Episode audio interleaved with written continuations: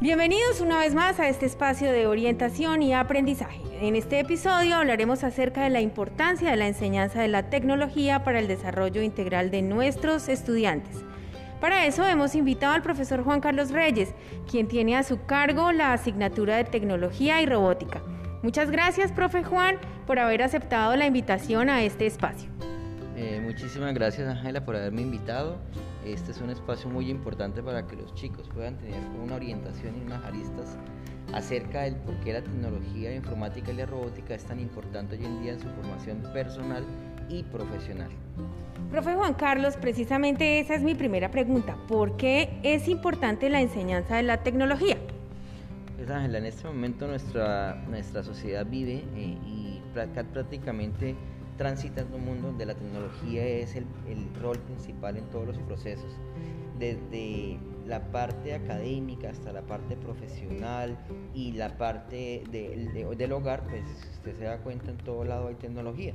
La tecnología nos está llegando desde todos los puntos y debemos estar nosotros preparados para recibirla, adaptarla y poder efectivamente utilizarla para nuestro bienestar, como le decía, en la parte personal, en la parte profesional y en la parte del hogar.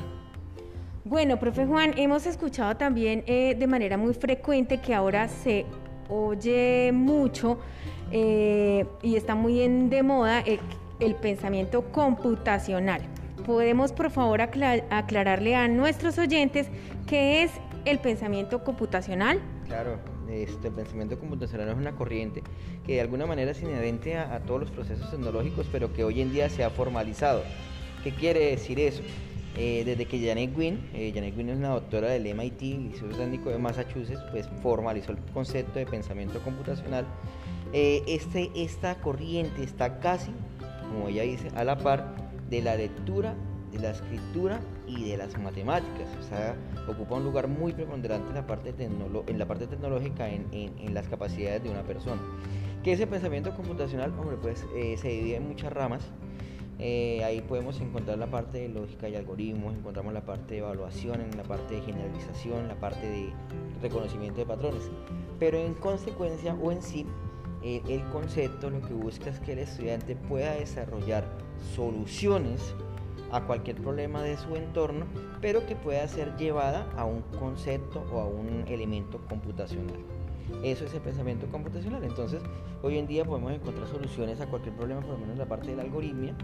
Tenemos un algoritmo para desarrollar un problema. Como hoy en día cuando trabajan las lavadoras, se están dando cuenta las lavadoras trabajan con algoritmos porque son reglas. Ese algoritmo está generado efectivamente y solucionado por un medio tecnológico. Entonces alguna persona pensó la solución para poder efectivamente lavar la ropa, solamente uno le da los pasos, las reglas que debe seguir y listo, ella automáticamente trabaja sin ningún problema. Eso es pensamiento computacional. Tomamos un problema de la vida real por medio tecnológico y dimos una solución automatizada que el problema efectivamente lo puede resolver. Ok, profe Juan.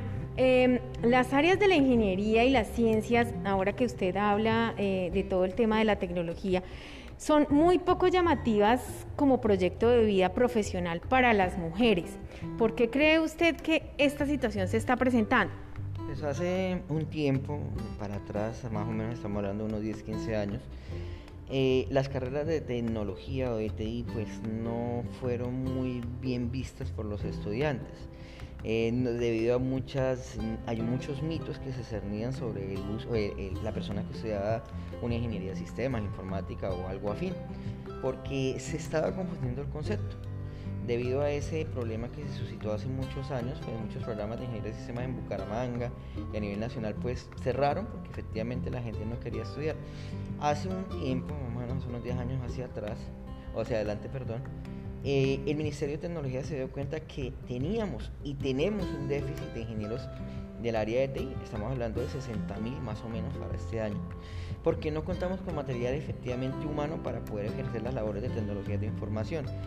Eh, ¿A qué se debió? Pues a todo lo que le mencionaba, malas, malas prácticas, malos eh, comentarios acerca de la profesión y aparte pues que dicen que tiene mucha matemática y lógica y, eso efectivamente como le da aversión a los estudiantes pues generó que se disminuyera la cantidad de personas y en particular las mujeres.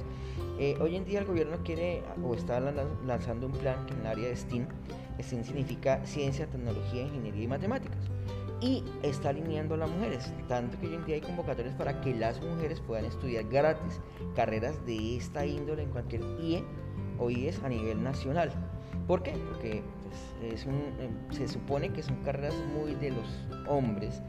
Se ve efectivamente que un ingeniero ser hombre, con matemático tiene que ser hombre, o un ingeniero de sistemas también. Entonces eso como que ha abordado que la mujer haya perdido relevancia y haya perdido eh, ese estímulo por estudiar esa carrera, pero no, al contrario, si vemos hoy en día, eh, y si ustedes de pronto se van a, buscar en, estado del arte con internet u otras referencias bibliográficas, las mujeres fueron una de las grandes aportantes en el desarrollo de la tecnología a nivel mundial podemos citar el caso de pronto de Ada Lovelace, que generó el programa que se llamó ADA, el primer programa de computación. Podemos encontrar ahí mujeres que efectivamente han hecho aportes muy importantes, pero como les digo, eh, ha sido más el mito que ha generado que las mujeres se pierdan del campo, pero no, al contrario, tenemos que estimular para que estas personas o las mujeres vengan nuevamente, se apropien porque ellas son personas muy importantes para ayudarnos en la parte de STEAM. Entonces es una invitación formal para que las chicas también tengan en cuenta esas carreras como una profesión y un proyecto de vida. Entonces es importante que, eso lo tengan presente. Bueno, profe Juan, finalmente, eh, ¿qué recomendaciones puede usted darle a las familias que nos escuchan para que fomenten y promuevan el uso responsable de la tecnología? Perfecto, entonces aquí hay que sacar dos elementos importantes. Entonces vamos a tener dos categorías. Podemos ser o consumidores de tecnología o podemos ser desarrolladores y creadores de tecnología. ¿Qué es un consumidor? Aquella persona que utiliza una aplicación, puede ser un TikTok, puede ser un juego como Free Fire o todos los que ustedes efectivamente han visto. Entonces ahí nos estamos volviendo consumidores y no estamos generando ningún conocimiento. Hay que tener mucho cuidado porque mucha gente a veces se, se, vuelve adicta a ese tipo de aplicaciones y pierde como el hilo conductor de la tecnología. La tecnología vino fue para ayudarnos a mejorar nuestros procesos y hacerlos más rápido, no para que nos volvamos nosotros esclavos de la tecnología. Hay que tener mucho cuidado porque esta, este abismo tiene un hilo muy finito. Podemos estar prácticamente en una adicción y no nos estamos dando cuenta. Entonces, sí es bueno utilizar la tecnología para algunos elementos importantes. Ejemplo, puedo utilizar la tecnología para el pago de servicios, puedo utilizar la tecnología para estudiar cursos de computación o otros cursos en particular que están en, internet que precisamente me permiten a mí generar eh, o disminuir esa brecha que hay para yo poder apropiarme de conocimiento mediante un curso por internet. Pero eso es un uso responsable de la tecnología. Ya cuando me vayas a jugar o a utilizar aplicaciones todo el día o a trabajar con Facebook, que son cosas que no aportan nada en el conocimiento, pues ahí donde hay problemas. Para todo hay tiempo, hay que darle tiempo y todo, pero la tecnología debe servir, es más para el conocimiento y la apropiación como tal. Y el otro punto de vista es el de desarrollo tecnológico. Entonces debemos tener o contar con los estudiantes para que generen programas de tecnología, los estudien y creen sus propias aplicaciones, sus propios desarrollos, porque ahí efectivamente es donde está eh, eh, el, modelo de negocio. Y si ustedes se han dado cuenta hoy, en toda hay tecnología. Si se quiere comprar algo por internet está la tecnología, si se quiere pagar un servicio está la tecnología, si quiere pagar efectivamente un proceso bancario está la tecnología. Ya todo efectivamente tiende a hacer ese procedimiento. Entonces los invito, la invitación a que por favor no nos volvamos consumidores, sino seamos creadores de tecnología y segundo, para que estemos estimulando que nuestros hijos y más las niñas estudien estos programas porque hoy en día tienen una gran demanda y tienen pocas personas que lo pueden efectivamente suplir.